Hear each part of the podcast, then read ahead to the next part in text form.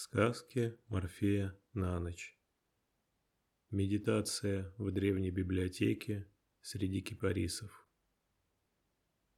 Бабочки полет. Будет тихую поляну в солнечном свету. Добро пожаловать в зазеркалье вашего внутреннего мира, место силы и пространство вдохновения. Здесь суета и тревога тает как свеча, привычная рутина забывается, и яркими красками рисуется новая реальность вашего внутреннего «я».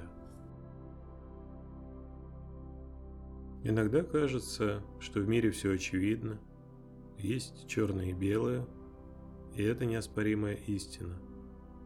Но стоит взглянуть на привычные вещи под разным углом, в разном настроении, при разных обстоятельствах, в разное время суток, и восприятие дает искажение, как в лучшую, так и в худшую сторону.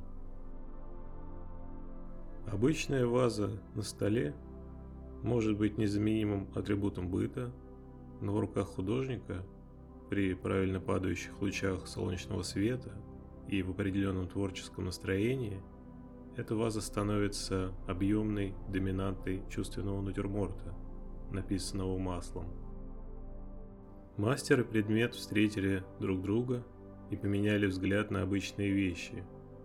Жизнь не статична, все находится в развитии и динамике, наш взгляд и мысли способны менять окружающий нас мир.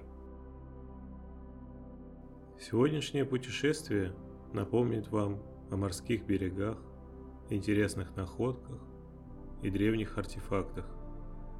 Устраивайтесь поудобнее, можете закрыть глаза – и мы начнем наш путь. Выдался ясный безоблачный день, вы идете налегке.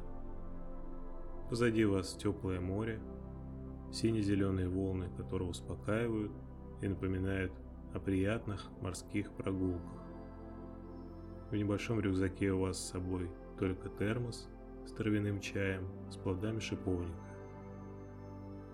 Широкая грунтовая дорога имеет небольшой уклон, редкие вечно зеленые деревья и приземистые оливы разбросаны яркими зелеными пятнами по ландшафту.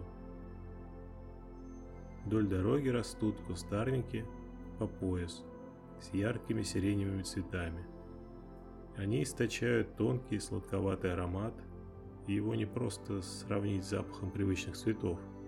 Это более сложная и едва уловимая симфония для осязания. Вдалеке вы видите очертания светлого здания за ширмой из высоких кипарисов. Солнца уже не видно, горизонт окрашен в истине фиолетовый с розовыми полосами. Воздух становится свежее, легкий ветерок с хвойными и морскими нотами едва обдувает. Вдалеке слышны причудливые голоса вечерних птиц.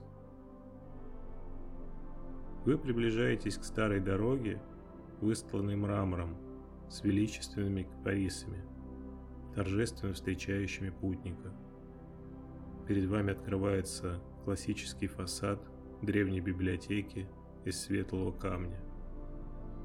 Портик с высокими колоннами и треугольным фронтоном поддерживает архитектуру храма знаний. Вы входите внутрь Несмотря на древность сооружения, эта библиотека полна книг.